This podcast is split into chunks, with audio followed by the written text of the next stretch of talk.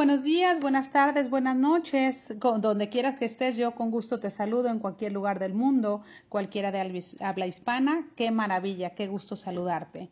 Muy bien, estamos escuchando el programa de Sanar. Es una opción personal. Mi nombre es Claudia Contreras y estoy a tus órdenes. Hicimos un capítulo anterior que hablábamos de la dependencia, la dependencia sana y después la independencia. Vamos a pasar un poquito más adelante y vamos a platicar de la dependencia emocional. ¿Te parece? Muy bien, de maravilla. La dependencia emocional habla exactamente de cuando no es solo el amor necesario, sino también necesito de ti o necesito que me necesites. Cuando hay un apego más allá de lo normal y que está haciéndonos daño, nos genera esta dependencia. Esta dependencia, decíamos en el capítulo anterior, estaba, viene exactamente por los estilos parentales, quiere decir de cómo fueron tus papás o tutores. Hayan estado o no hayan estado, en ti se infringe una huella, una educación y está marcado en ti. Habla de las heridas básicas que tuvimos por el tipo de eh, o por el estilo de paternizarnos, de cuidarnos, de amarnos o de desamarnos. Ese estilo nos marca en el alma y nos hace buscar relaciones igual de conflictivas, incapacitadas. Eh, estamos hablando de la parte nociva o dolorosa. Cuando hubo un abandono, papá o mamá cuando se van, mueren o se van, hay un hueco, un hueco en el alma y hay una sensación de que algo falta y bueno, eso te marca en el alma. Cuando hay un rechazo y tú sientes que no eres suficiente, para que se quede, te ame o te quiera por ser mujer, por ser hombre, por ser moreno, por ser morena, por ser alto, flaco, gordo, eh, qué sé yo, por llegar antes del, matrimonio. Finalmente puede haber un rechazo, alguna injusticia porque se te encarga que tú seas el hijo que cuide a los demás porque eres el mayor o que tú atiendas a los hermanos porque eres la mujer en la familia. Entonces hay una injusticia, no se te trata igual que a todos. Ese estilo te marca algo porque crees que eres diferente y que vales menos. En la traición, cuando hay promesas no cumplidas. Muchas de esas es cuando papá o mamá prometen regresar a jugar y no regresaron, o alimentarte o pagar la escuela y no lo pagaron, o van a pasar por ti el fin de semana cuando se han separado y no pasan por ti. O hay una traición más profunda que pudiéramos ver cuando te piden que tú estés eh, como cómplice de alguna mentira, algún engaño, alguna infidelidad como hijo. Si yo te tomo a ti papá, traiciono a mamá, si te tomo a ti mamá, traiciono a papá. Entonces vivo en la traición y no sé qué, porque cualquier lugar a donde yo me vaya voy a salir mal. Ah, otra forma de parentalizar es eh, la incapacidad cuando papás muy jóvenes han sido padres y no tienen la capacidad de educar y capacitar a los hijos, ayudarlos a crecer. Esta incapacidad también te marca. ¿Por qué no ha sido bien atendido? O cuando los papás son demasiado grandes o deseaban tanto al bebé o lo sobreatienden o lo sobreprotegen, también habla de una incapacidad de no prepararse. Otra es la desvalorización. ¿Te quita el valor porque eres vieja?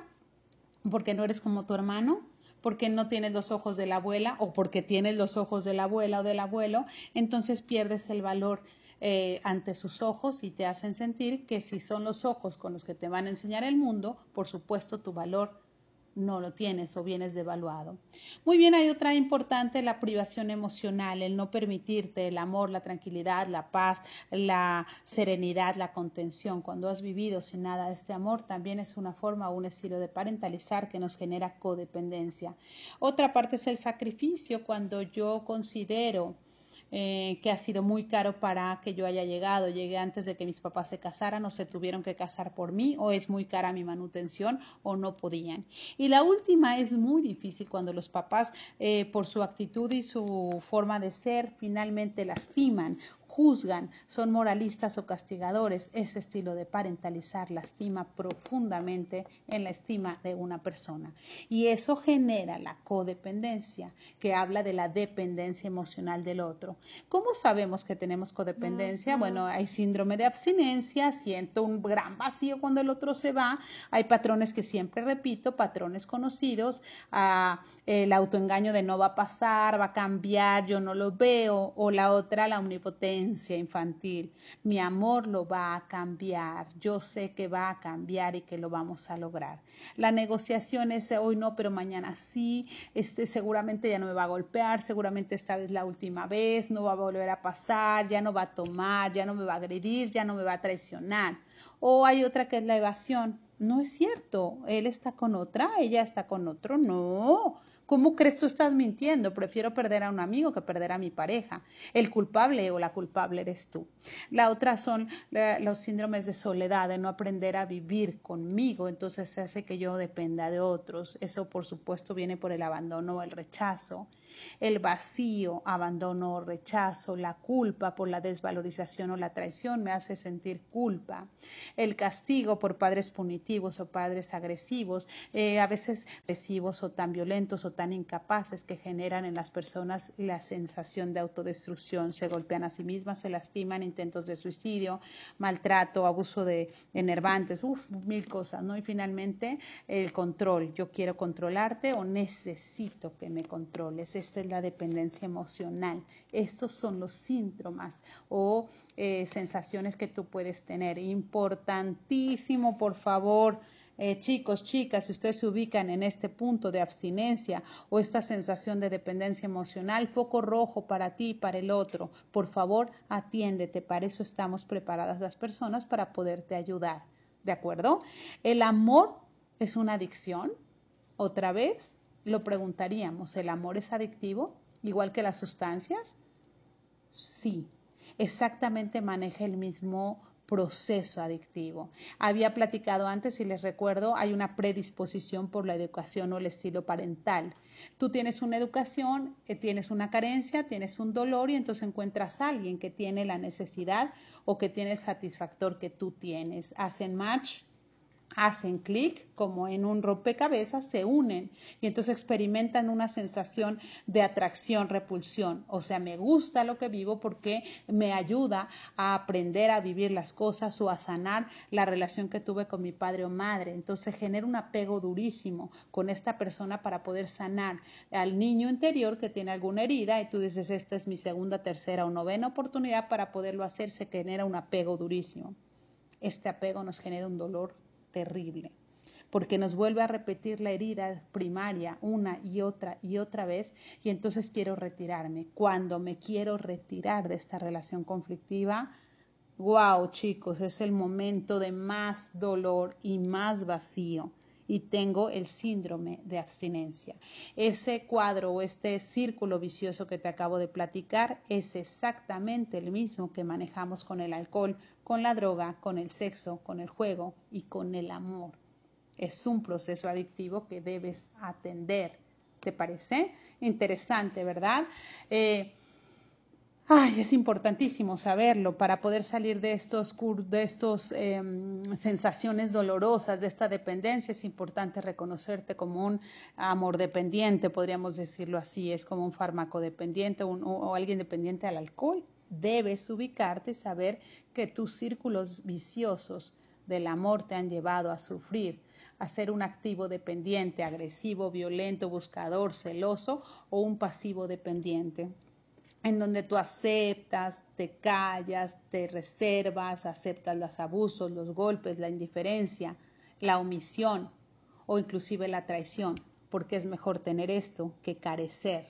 Y otra vez el síndrome de abstinencia. Qué fuerte, ¿verdad? ¿Les va quedando claro? Muy fuerte, ¿no? El tema está fuerte. Muy bien. Vamos a ver, es importante que sepamos y vamos saliendo de esto. Cuando yo ya he atendido y reconozco que tengo un problema y decido sufrir el problema y decido enfrentar el vacío y decido dejar a mi pareja, hombre, mujer, en una relación, eh, en cualquier tipo de relación, eso no es exclusivo. Esto no es exclusivo es importante que sepas que es para todos los que nos enamoramos, no importa si es de raza, si es de preferencia, si es hombres y mujeres y grandes, chicos, jóvenes o viejos, latinos o ingleses o turcos, no importa, el amor puede ser adictivo. Claro que sí, cuando yo lo descubro debo empezarlo a trabajar porque me estoy haciendo daño, me estoy lacerando, me estoy lastimando y estoy repitiendo una huella de dolor una y otra y otra vez. Solo cambio de protagonista pero sigo viviendo esta huella de dolor. Entonces no me he salvado, por favor, atiéndete, para eso estamos los terapeutas. A tus órdenes, por supuesto, te dejo mi link abajo para que me puedas hablar, por supuesto lo podemos trabajar. Hay muchas técnicas. Ah, bueno, podemos trabajar con psicoanálisis, podemos trabajar con este, terapia conductual, podemos trabajar con constelaciones, podemos trabajar con biodescodificación, bioconstelaciones, terapia regular, pero trabájalo, inclusive hay grupos de ayuda porque sí, claro, el amor llega a matar hay, hay, hay cuestiones que llegan a matar. ¿Y cuándo puedo sentir eso? Cuando mi pareja se empieza a desapegar y yo creo que ya no hay amor.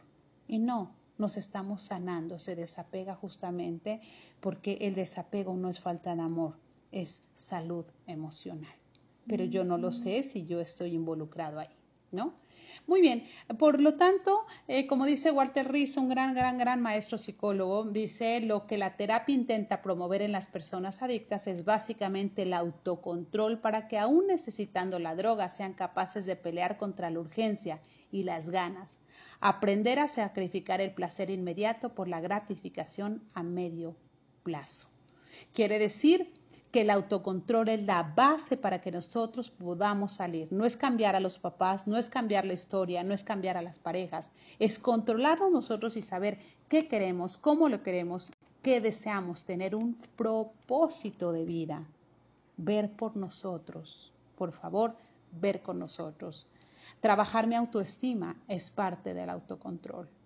La autoestima es el amor propio, es la aceptación incondicional a mi persona incondicional. No me pongo condiciones, hombre, mujer, viejo, joven, flaca, gorda, güero, negro, verde o amarillo. Yo me amo.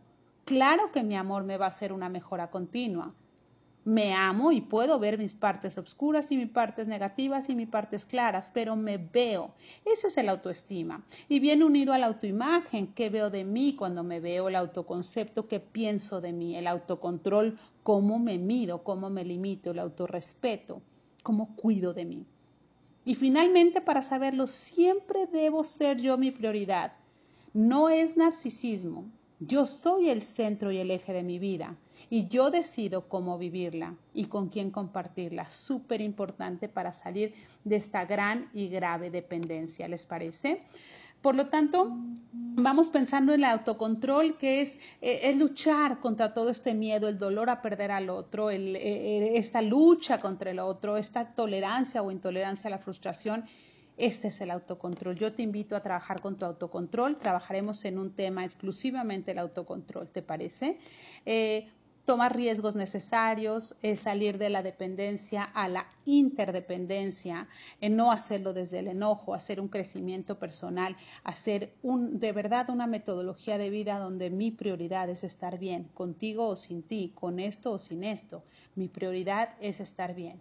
Y todo aquello que me acerque a estar bien me lleve en un buen camino. Y todo aquello que me aleje de estar bien, por supuesto, no estoy llegando a mi propósito te pido por favor que no pongas eh, tus manos o tu vida en las manos de otro, tu felicidad en las manos de otro, tu proyecto de vida en las manos de otro, porque al otro le va a pesar y el día que pueda te lo va a cobrar. Porque tú eres la obligación de ti mismo, porque ya eres un adulto y debes cuidar y ver por ti. ¿Quién eres? ¿A dónde vas? ¿Y con quién debes ir? ¿Te parece? Esta es la interdependencia. Y después vamos a la autodependencia. Yo me hago cargo de mí y desde mi capacidad me comparto. Yo me amo, me cuido, veo mi persona, mi imagen, mi capacidad, mi amor propio, mis adicciones, mis necesidades, mis tristezas, mis heridas. Yo me hago cargo de mí y por lo tanto solo de mí. No puedo cargarte, no puedo rescatarte, tú y yo somos iguales. Por lo tanto, si tú estás bien, wow, qué padre, que estés bien, yo estoy bien. Si tú estás mal, lo siento mucho, pero yo sigo estando bien. Esto no es ser egoísta. Esto es realmente el amor propio. Si yo me agarro del bienestar o del malestar del otro, estoy perdido. ¿Les parece? Muy bien, un capítulo largo, pero bueno, sanar es una opción personal. Me parece que sí. Eh, ¿Cierto o no? Muy bien, chicos, chicas, que tengan una hermosa, hermosa vida.